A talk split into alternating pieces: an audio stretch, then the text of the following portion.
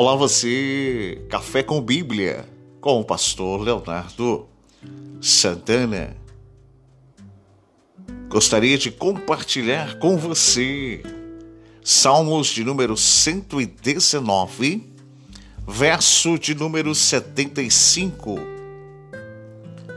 Bem sei, ó Senhor, que os teus juízos são justos e que com fidelidade me afligiste.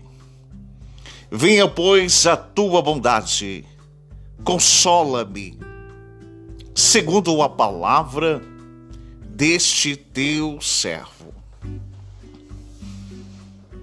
Salmos são músicas. Salmista é compositor, salmodiador é cantor. A palavra salmos se deriva da expressão instrumentos com cordas. Salmos é o inário judeu. Dentro do livro dos Salmos, vemos canções que expressam situações adversas vivenciadas ou estabelecidas pelo povo hebreu. Salmos é um grito de adoração sobre a aflição que passa. Sempre que estamos a passar por momentos de adversidades, gostamos de expressar a Deus através da adoração, entoando um salmo, uma canção. Parece que alivia a alma. Você já teve esta impressão? Quando você está angustiado, passando por tensões, onde as emoções estão à flor da pele, você começa a enaltecer, engrandecer a Deus através da adoração de uma música, de uma canção, de um salmo, e de repente aquilo que era tormento se torna um alívio, aquilo que machuca de repente se alivia, aquilo que era angustioso se passa. Porque a música tem esse poder de mexer as estruturas e colocar paz sobre o coração. Quando adoramos aqui embaixo, nós mexemos com um Pai que está no trono lá em cima. Dentro dos Salmos, vejamos-nos canções que expressam situações adversas e que apontam também o Deus da glória. Diz o Salmo de número 2, verso de número 4: Ri-se aquele que habita nos céus. Dizendo que este Deus que pela qual você serve, que habita nos céus, é um Deus festivo, um Deus alegre, um Deus que se locomove em festa. Por isso, o Salmo 2, verso 4 diz: Ri-se aquele que habita nos céus. Diz o Salmo de número 74, verso de número 14, que este Deus é um Deus redentor, porque ele redimiu-nos dos nossos pecados. Diz o Salmo de número 145 que este Deus é um Deus criador e somos a coroa da sua criação.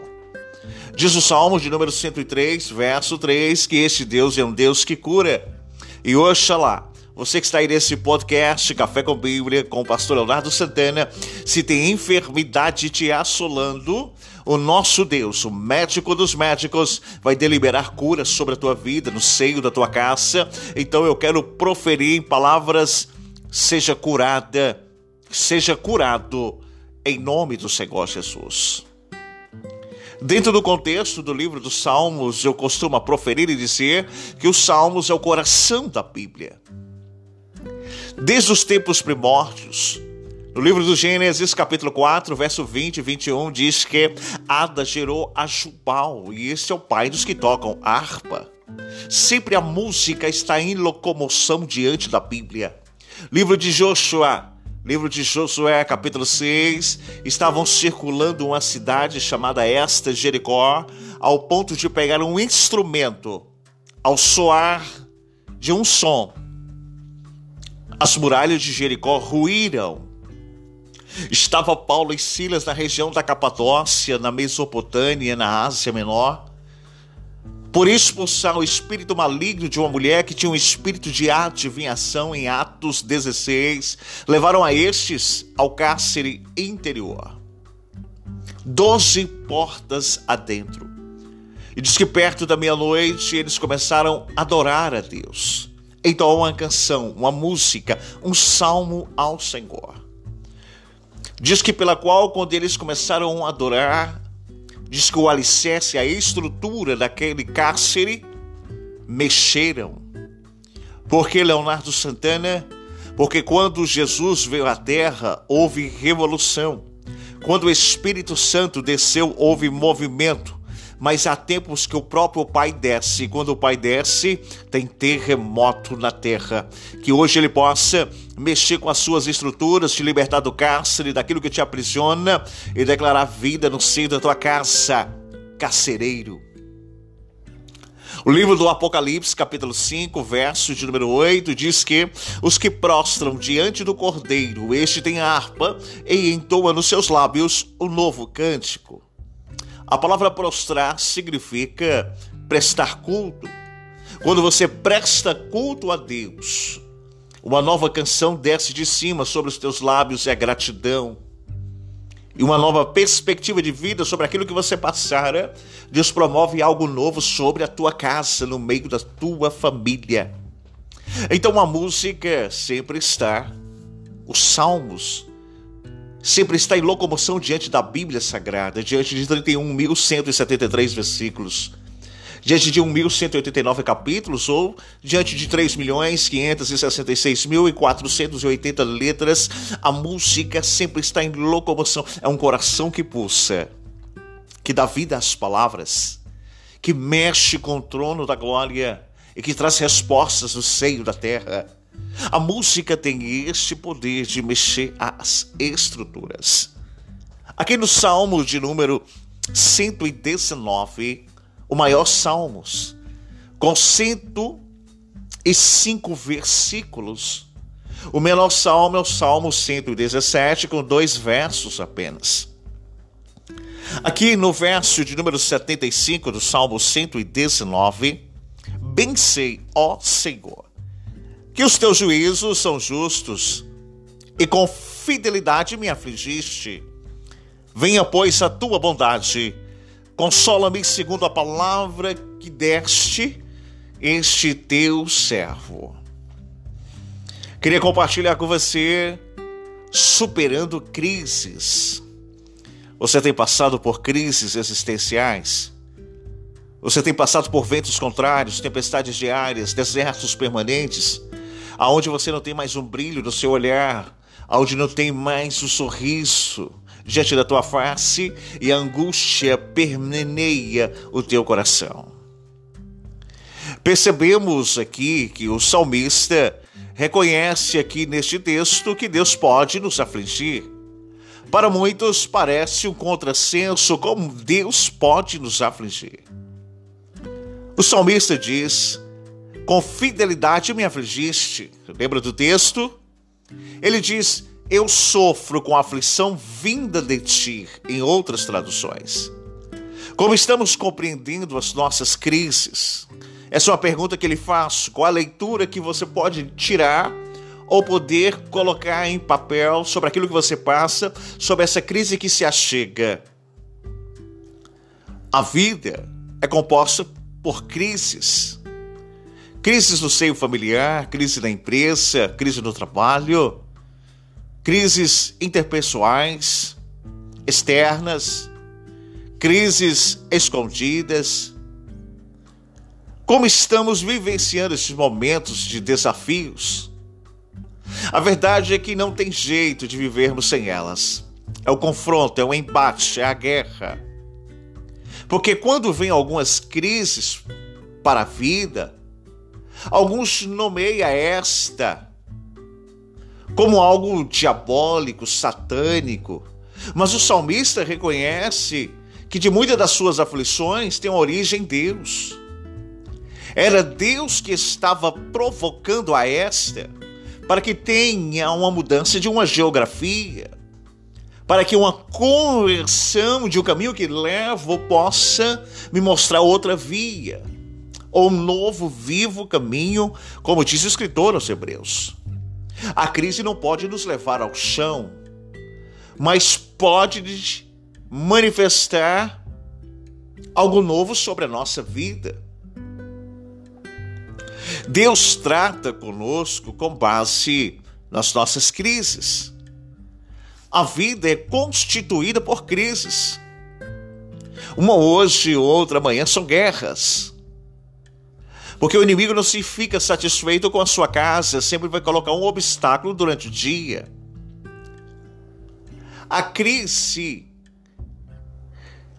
é um caminho que demonstra minha fé naquilo que acredito.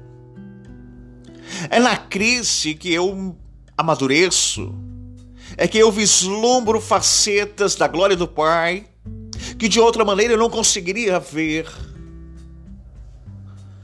pelos caminhos que levo. Muitos homens na Bíblia passaram por crises. Davi, que deixou inserido, colocado, posto 73 canções dentro dos Salmos, que significa amado de Yahvé. Quantas crises Davi passou? Crises na sua infância, dentro da sua casa, rejeitado do seio familiar do seu pai Jessé, aonde não poderia mais conviver com a mesa, tinha que ficar no pasto onde não tinha uma referência de paternidade, por isso que Deus procura e o acha no Salmo 89, 20, achei a Davi, meu servo. Por isso que ele começa o relacionamento com Deus pelo lado de fora, com canções, expressando dores sentimentos diante das crises que se passa, diante da geografia que lhe circunda, expressando a Deus a sua dor, mas Deus preparando a mesa. Abraão, que significa amigo de Deus, Quantas crises Abraão passou? E você tem passado por crises? Quais são os ventos que lhe circundam? Quais são as dificuldades que se vêm? Todos nós passamos por crises, por ventos contrários, Elias, o profeta. Quantas crises! Elias pediu a morte, o inimigo ouviu, Deus teve que tirá-lo da terra. Jeremias, jogado numa cisterna, cisterna esta do que não havia água, mas o Senhor tinha Ebedimeleque, o etíope, que servia a casa do rei, que era eunuco, uma tipologia clara do Espírito Santo. Porque o Espírito Santo, é, ele é eunuco, ele não tem sexo. Ele é etíope, ele não é dessa terra, de outra nação. E além do mais, ele serve o rei. O Espírito Santo serve o rei. E a palavra é esta: intercedeu Ebedimeleque diante do rei por causa do profeta Jeremias que estava na cisterna. O Espírito Santo, ele intercede por nós com gemidos inexprimíveis. Então, Ebed-Meleque diz o rei: temos que tirar Jeremias de dentro da cisterna. Jó, diz o primeiro verso: homem íntegro, que oferecia os constantes sacrifícios pelos pecados dos seus filhos. Quantas crises! Que pela qual o inimigo primeiro toca no sacrifício, tira as ovelhas, os animais para que o pecado dos filhos se prevalecesse. Toca nos filhos, perde-se tudo. Mas ele não perdeu a presença. É no meio da crise que a presença se revela. A aflição nos chama um compromisso com Deus. Foi-me bom ter sido afligido para que aprendesse os teus decretos, diz o verso de número 71. A aflição põe para fora aquilo que está dentro. É durante a crise da cruz que se manifestam dois discípulos secretos, Nicodemos e José de Arimateia. Um que era que tinha influência no sinédrio e o outro no parlamento. Eles não estavam entre os doze, muito muito menos sobre aqueles que estavam perto, mas fazia parte dos 70. Um deles foi procurar Jesus à noite, lembra de João capítulo 3? Para que ninguém percebesse que ele estava com o mestre. Eles, de forma oculta, não declararam a sua fé, não confessaram a Jesus publicamente, aquilo que a gente faz no tempo de hoje, até que veio a crise da cruz. Então eles se mostraram. Já não tem medo de assumir a fé. José de Arimateia foi a Pilatos, com influência no parlamento, rogou-lhe o corpo de Cristo para que lhe o sepultasse. Nicodemos levou cerca de 100 libras e um composto de mirra de aloés. Eles tomaram o corpo de Jesus, envolveram em lençóis, juntaram com especiarias, a melhor da época, dando honra sobre o mestre que ali estava. É no meio da crise que a identidade aparece. Recorda-te de todo o caminho que pela qual o Senhor teu Deus te guiou no deserto estes 40 anos, para te humilhar e te provar para saber que ele estava no teu coração e se guardarias os teus mandamentos, diz Deuteronômio, capítulo 8, verso 2.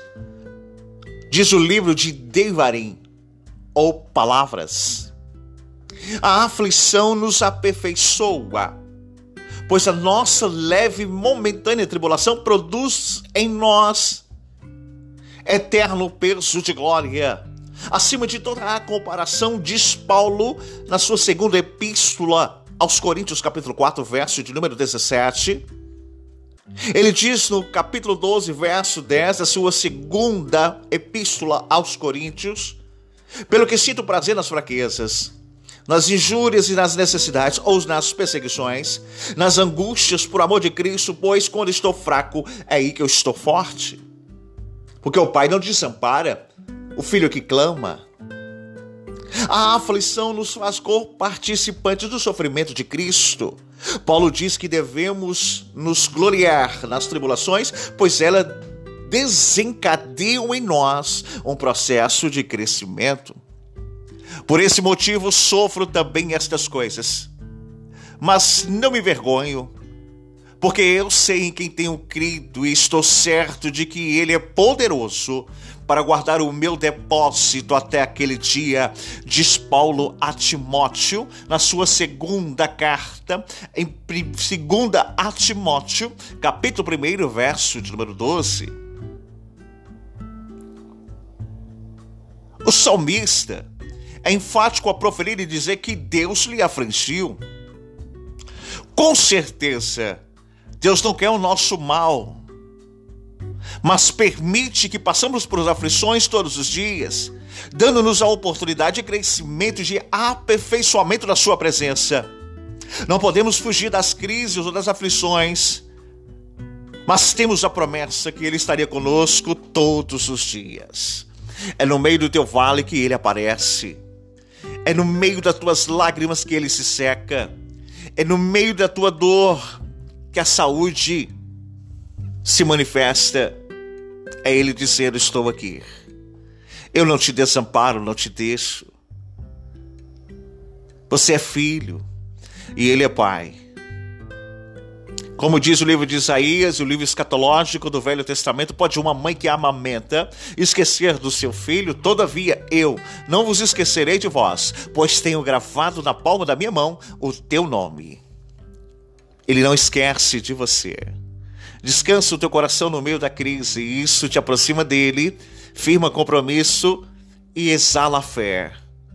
Ele se manifesta para que o nome dele seja glorificado e para que o seu dê testemunho você é filho. Creia nisso. Sala Teológica, Café com Bíblia, com o pastor Leonardo Santana, podcast. Que Deus abençoe seu dia, sua casa, a sua família.